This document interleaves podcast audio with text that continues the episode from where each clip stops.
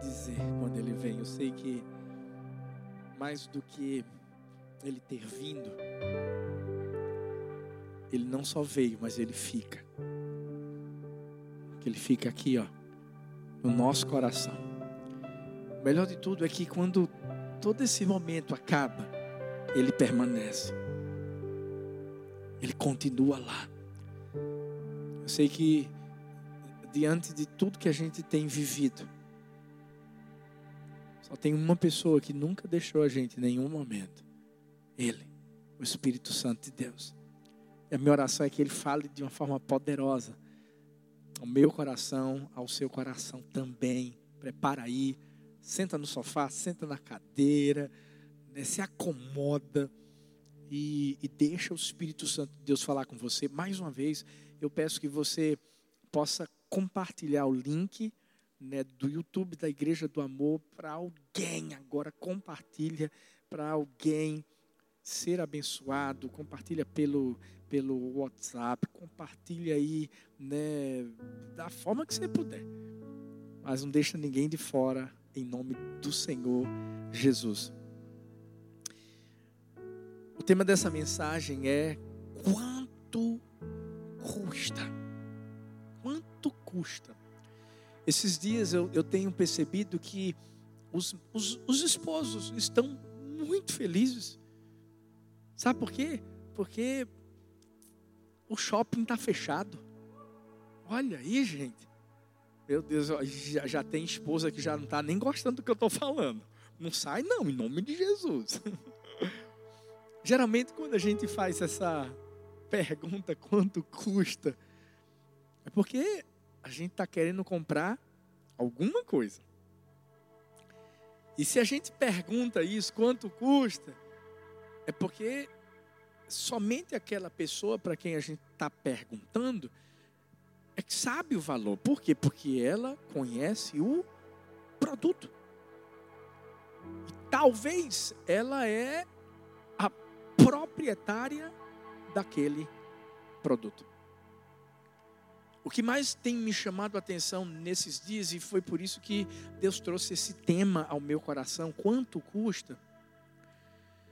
É que muitos de nós hoje estamos valorizando coisas que nós já tínhamos, mas que nós vivíamos como se nós não as tivéssemos. Não sei se você está entendendo.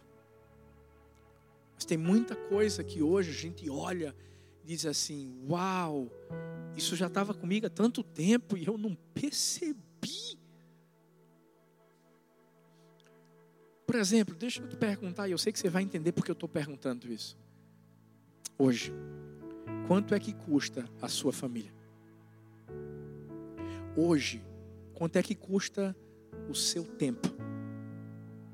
Hoje, quanto custa o seu trabalho? Hoje, quanto custa a sua igreja? Esse momento aqui. Enquanto a gente estava louvando, eu estava observando o que as pessoas estavam colocando aqui. E alguns comentários, né? Muita gente dizia assim: Uau, que saudade de estar tá lá Infelizmente, tem pessoas que só agora estão valorizando algo que já tinham há muito tempo.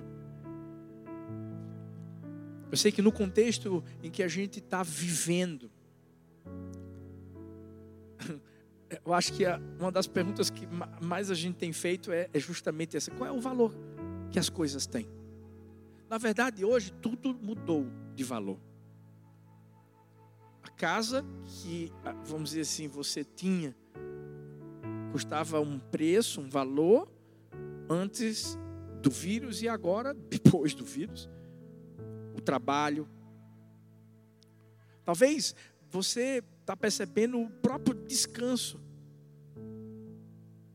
Que hoje recebe um valor que você talvez nunca deu para ele.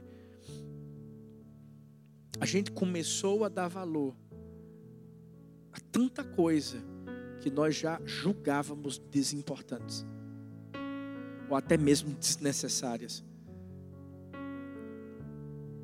Hoje eu quero apenas trazer um conselho. Se você disser assim, pastor, a única coisa que eu consegui absorver dessa mensagem hoje foi esse conselho, para mim tá bom. Pare de olhar para o que você não tem. Foque no que você tem. Pare de olhar para o que você não tem. Foque no que você tem. A gente está aprendendo a valorizar aquilo que realmente é importante. Você sabe por quê? Porque o valor das coisas depende da importância que você dá a elas. E hoje você está entendendo que tem coisas que você nunca deu importância antes, mas hoje, agora, você está tá dando. Hoje você está vendo o quanto elas eram valiosas, só para você poder entender um pouco do que eu quero falar. Há um tempo atrás, um quilo de tomate era bem mais barato. Um real.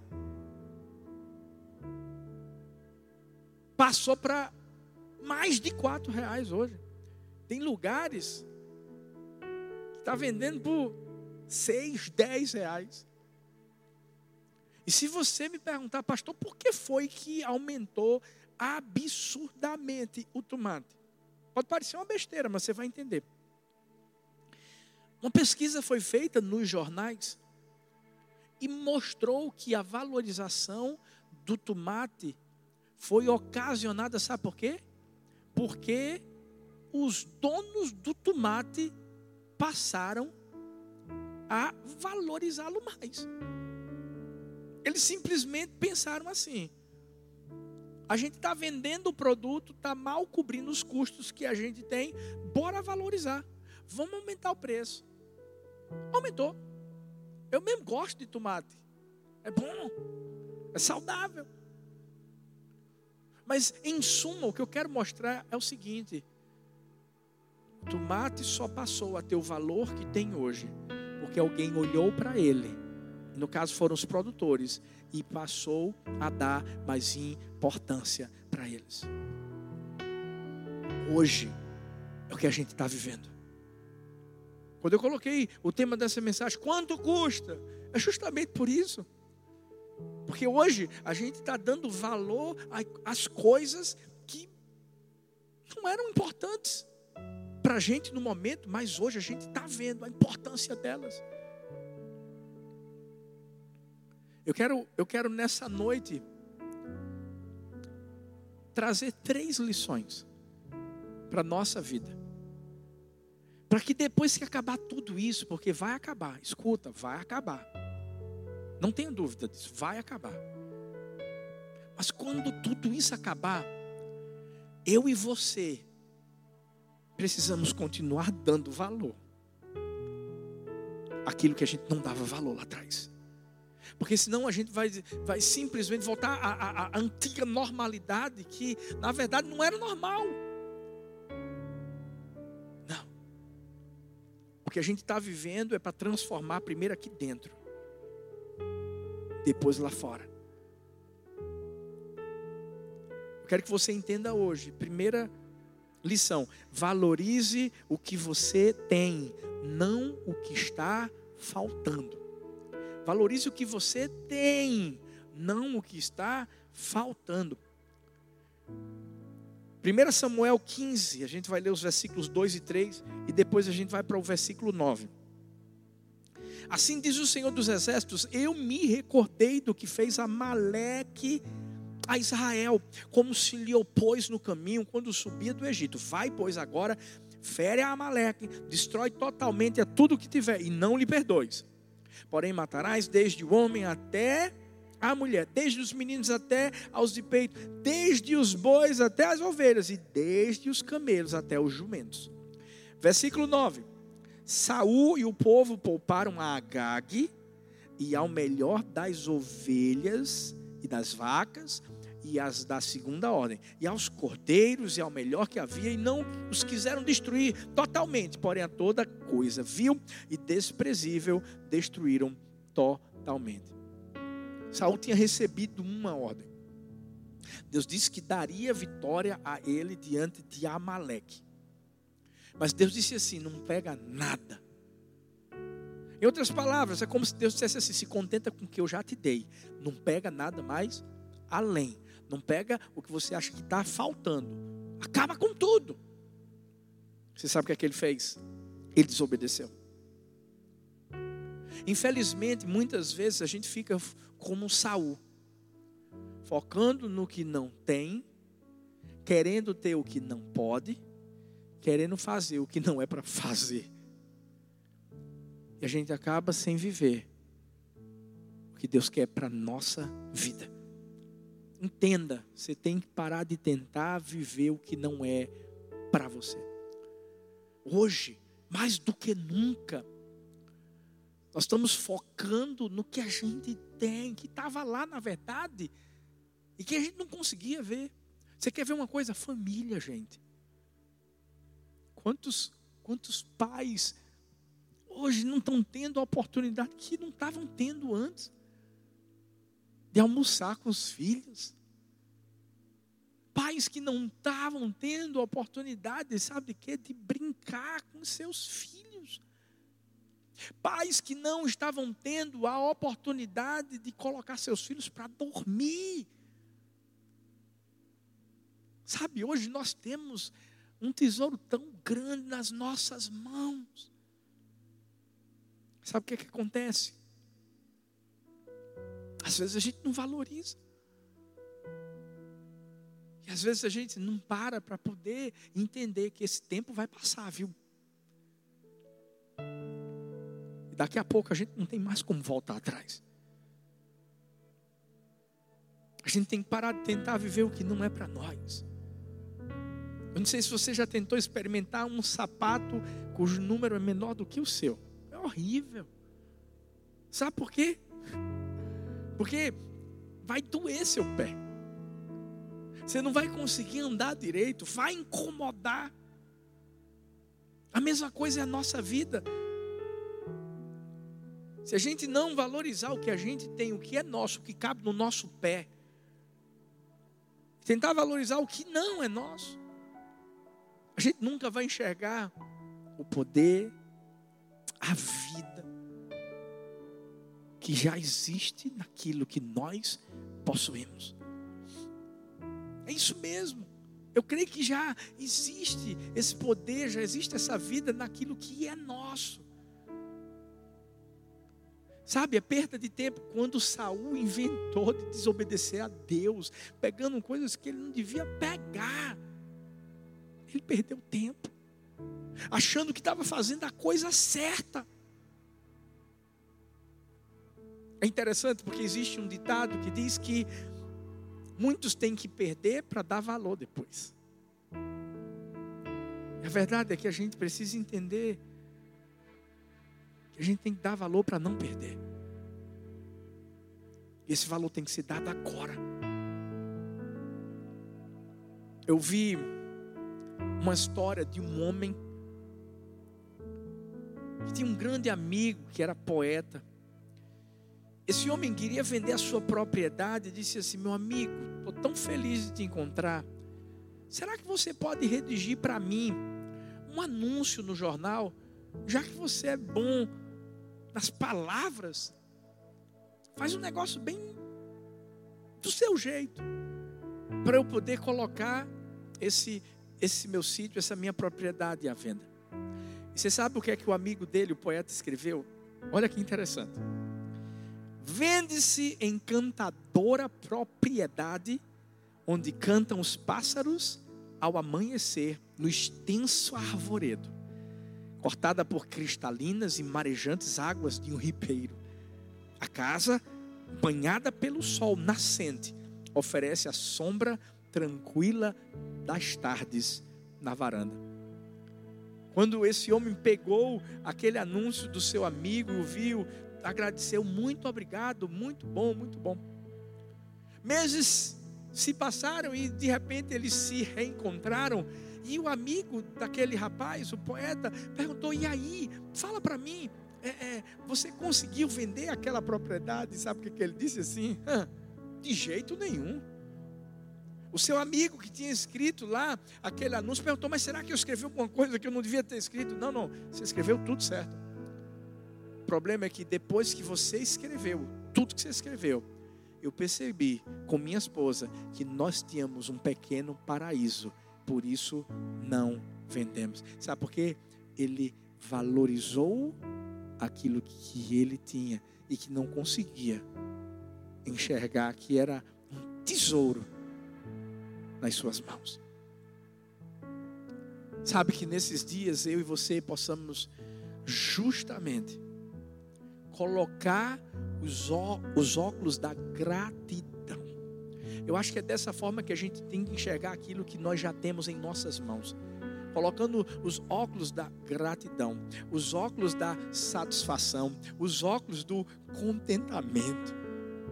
Certa vez eu ouvi alguém dizendo assim: reclamei porque não tinha sapatos. Cheguei a uma esquina e vi um homem que não tinha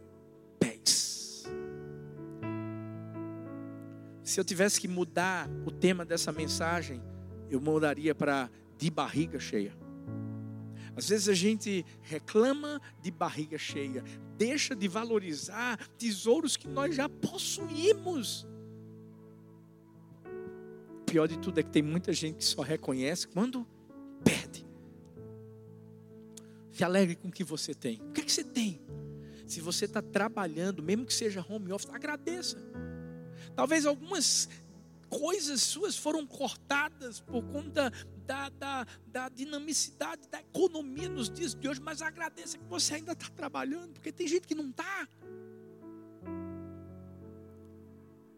Sabe, se seus filhos estão em casa correndo naquela bagunça só, não reclama. Você sabe por quê? É melhor eles estarem naquela bagunça do que estarem numa UTI, sendo tratados. Se alegra com o que tem. Se alegra com o que Deus tem feito na sua vida. Sabe, quando eu chego aqui, que eu vejo todos esses lugares vazios, eu podia muito bem falar: Poxa, Deus, é tão bom quando tem gente aqui. Mas não. Eu me alegro porque a gente tem a oportunidade de alcançar muito mais vidas do que se a gente tivesse aqui presencialmente. Nós estamos aí com 1.600, quase 1.700 pessoas que estão nos acompanhando agora. Ei, agradece. Tem muita gente que diz assim: ah, pastor, mas fulano de tal está crescendo, eu fui demitido. Ó, oh, ciclano, pastor, até mesmo na quarentena, vai casar, pastor, e eu estou aqui assim. Para de olhar para o que você não tem, para de olhar para a vida dos outros. Deus tem algo para você. Comece a enxergar o ouro da sua vida. Talvez o ouro da sua vida é sua saúde. Você sabe o que, é que eu faço todo dia de manhã? Eu agradeço a Deus porque eu estou com saúde. O simples fato de eu respirar, o simples fato de eu poder me alimentar bem, o simples fato de eu simplesmente estar lá, com minha casa, com minha família. Simples fato de ter um, um quarto para dormir, uma cama, uma água gostosa. Valorize o que você já tem. Não olha para o que não tem. E mais, não olha para as pessoas, não. Se contenta no momento com o que você tem. Porque se Deus quiser, Ele pode te dar mais lá na frente. Existe uma síndrome do mas e se? Ah, e se eu fosse mais inteligente? Se eu fosse mais bonito? Se eu fosse mais legal? Se eu tivesse um trabalho melhor? Sabe, não cai nessa. Eu, que, eu quero te convidar agora, agora, agora. Olha ao seu redor, o que, que você tem aí? Você tem uma TV na sua, na sua frente. Se você está me acompanhando, é porque você tem internet, você está vendo. Você tem olhos. Se tua esposa, teu esposo, teus filhos estão do lado, você tem uma família. Agradece. Sabe quando quando a gente não se agrada do que a gente tem, a gente está revelando insatisfação não é com as outras pessoas, não, é com Deus. Porque tudo vem de Deus. Valorize o que você tem. Segunda lição que a gente tem que aprender nesses dias de, de quarentena. Ei, valorize pessoas, não coisas. Pessoas. 1 Samuel 18, versículo 6, a Bíblia diz assim: Sucedeu, porém, que vindo eles, quando Davi voltava de ferir os filisteus, as mulheres de todas as cidades de Israel saíram ao encontro do rei Saul cantando, dançando, com adufes, com alegria, com instrumentos de música. E as mulheres dançando e cantando se respondiam umas às outras, dizendo: Saul feriu os seus milhares, porém Davi os seus dez milhares. Então Saul se indignou muito aquela palavra pareceu mal aos seus olhos e disse: Dez milhares deram a Davi e a mim somente milhares. Na verdade, que lhe falta-se não só o reino. E desde aquele dia em diante, Saul tinha Davi em suspeita. E aconteceu no outro dia que o mau espírito da parte de Deus se apoderou de Saul. Profetizava no meio da casa.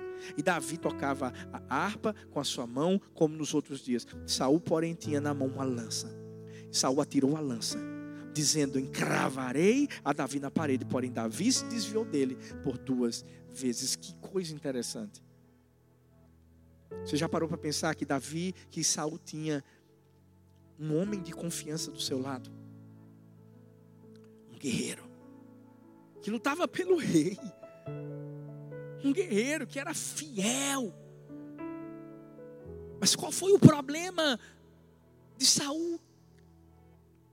O problema de Saul é que ele valorizou muito mais as coisas. Que coisa, pastor? O título, a posição, do que a pessoa. Eu sempre aprendi uma coisa como pastor.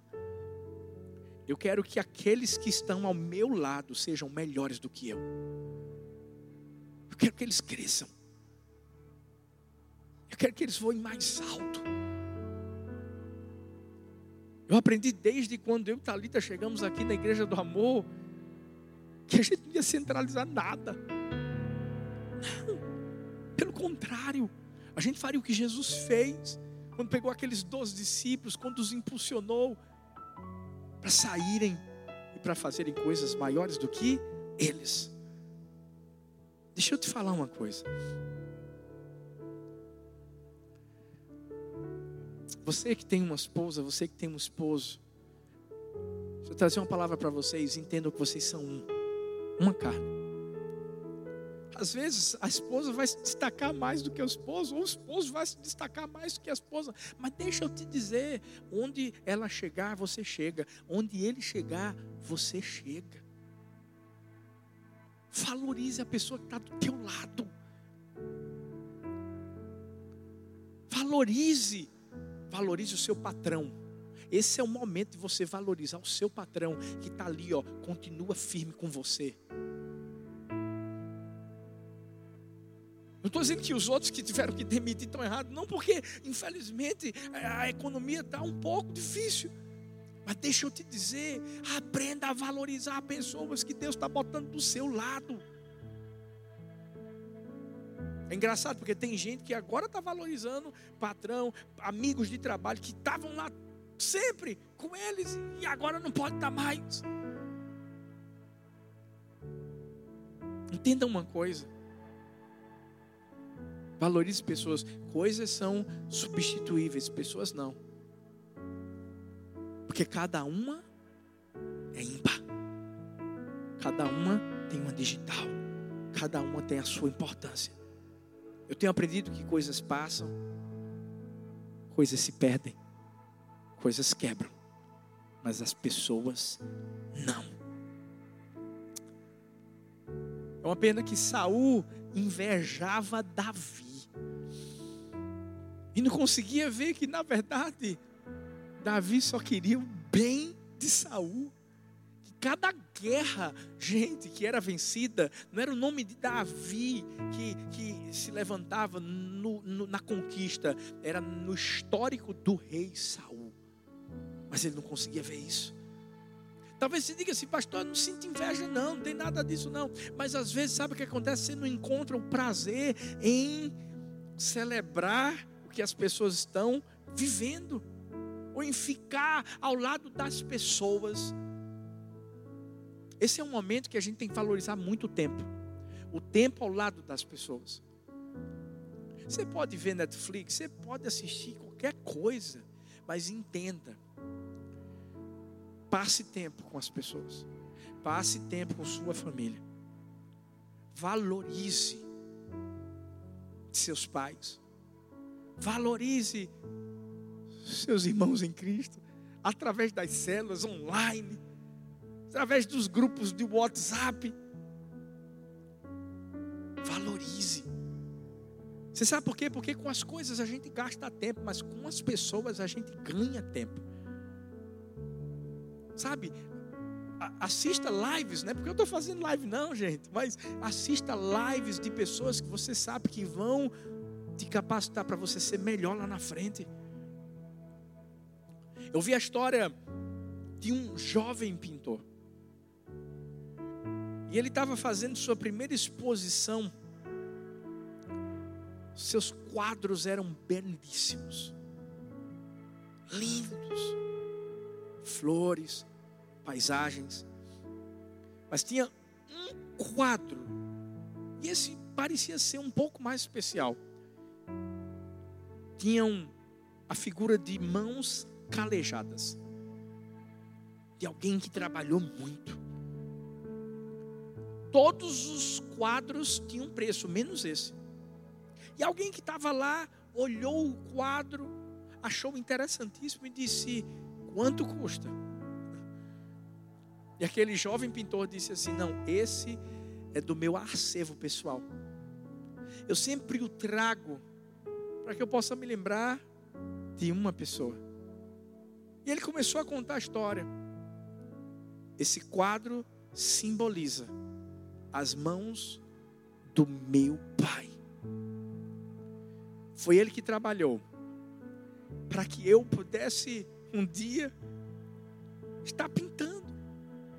Se eu cheguei aqui hoje, é porque foi Ele sujou suas mãos inicialmente, que trabalhou de forma dura e árdua para me abençoar. Toda vez que eu olho para esse quadro, eu me lembro dele e o valorizo. Deixa eu te dizer uma coisa. Valorize pessoas aquele garoto, aquele jovem, não. Ele podia até vender aquele quadro por um valor exorbitante, mas ele dizia assim: esse eu não vendo. Sabe por quê? Não é pelo quadro, é pela pessoa que o quadro representa. Eu oro para que nesses dias a gente possa olhar para as pessoas de uma forma diferente. Eu oro para que esses dias a gente possa olhar para a nossa família de uma forma diferente. Quanto é que custa a nossa família? O que é que a gente tem feito para cuidar dela? O que é que tem feito para honrá-la? Ontem, Talita fez uma coisa bem massa com as meninas.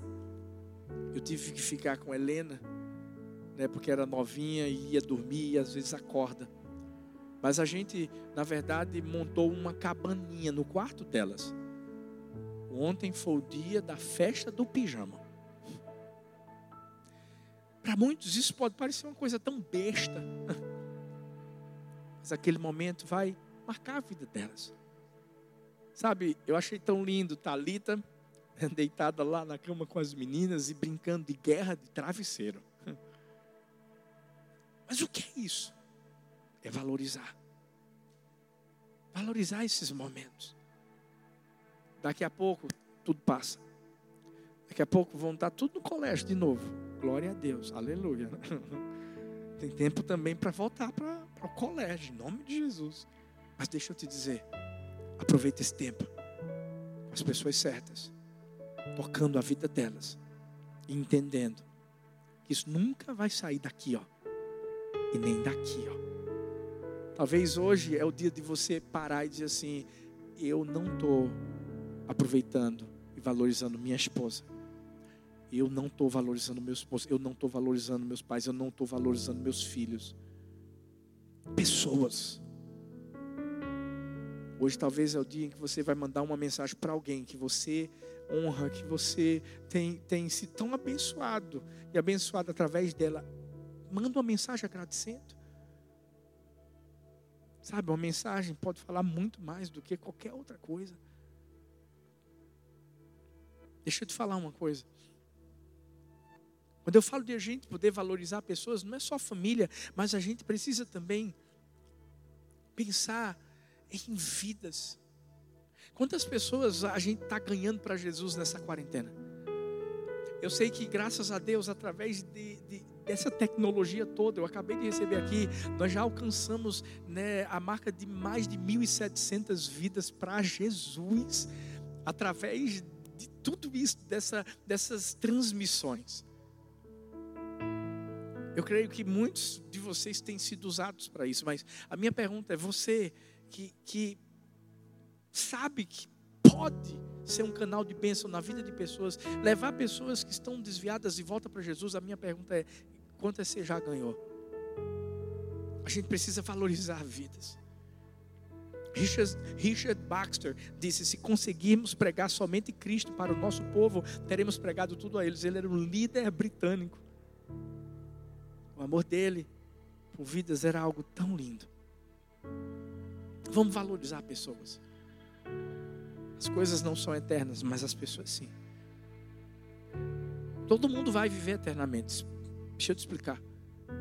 Uns com Deus, outros com o diabo. E nós não queremos que ninguém vá para o inferno. É nosso papel. Quando a gente valoriza as pessoas, a gente pode levá-las ao céu. Para encerrar,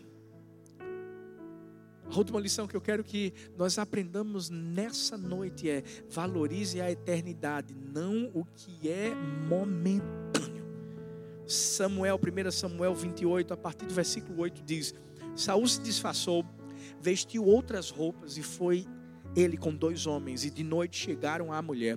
E disse: Peço-te que me adivinhes pelo espírito de feitiçaria, e me faças subir a quem eu te disser.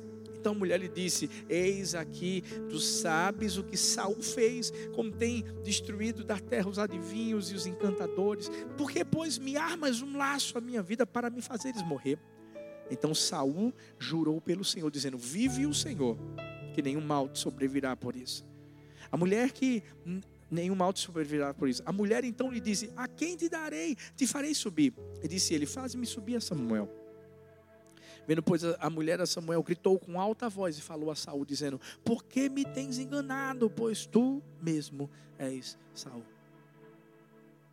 Interessante, Saul foi escolhido como rei por Deus. Deus o honrou. Deus fez com que durante um tempo o seu reinado pudesse ser tão bem sucedido. Mas você sabe o que é que Saul se esqueceu aqui? Ele deixou de valorizar a eternidade. Ele começou a valorizar simplesmente o que é momentâneo. Aquele período de rei, a, a pomposidade de ser um rei. Aqui nesse texto, nós vamos perceber o quanto o coração de Saul estava distante do Senhor. Ele foi procurar uma feiticeira. Ele saiu dos caminhos do Senhor. Ainda usou o nome do Senhor nesse momento para poder satisfazer aquilo que ele queria, a orientação que ele desejava. Deixa eu te dizer uma coisa. Valorize o que é eterno, não o que é momentâneo. Esse tempo é um tempo de a gente entender que Jesus está voltando. Uma das canções que a gente entoou hoje falava isso. Maranata. Ah, ele, ele, ele vem. Ora vem, Senhor Jesus. Ele está voltando. E a gente tem que entender que esse tempo é um tempo também de se voltar para Ele. Sabe, eu quero me dirigir a você que está distante dos caminhos do Senhor. Você que se desviou. Ei, volta.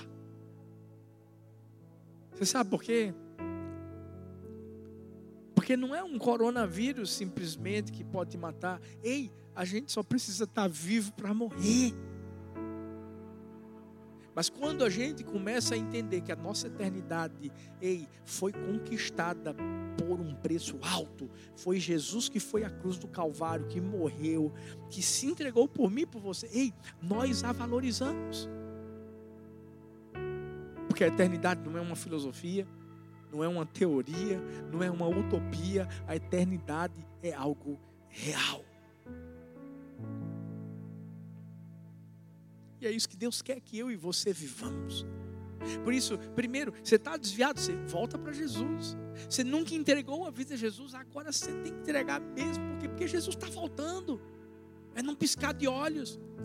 Você sabe, a, a Bíblia diz que para Jesus voltar, o Evangelho tem que ser pregado em todo lugar. Se, se tem um Evangelho que está sendo pregado agora para todo mundo, é o, é o da palavra.